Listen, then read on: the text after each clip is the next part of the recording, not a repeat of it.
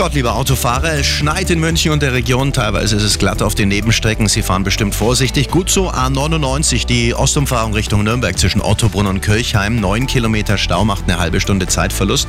Eine Meldung von der S-Bahn geht um die S1 Richtung Freising Flughafen. Da wird eine Weiche repariert. Es kommt zu Verspätungen. Der Verkehr wird präsentiert von der Automark.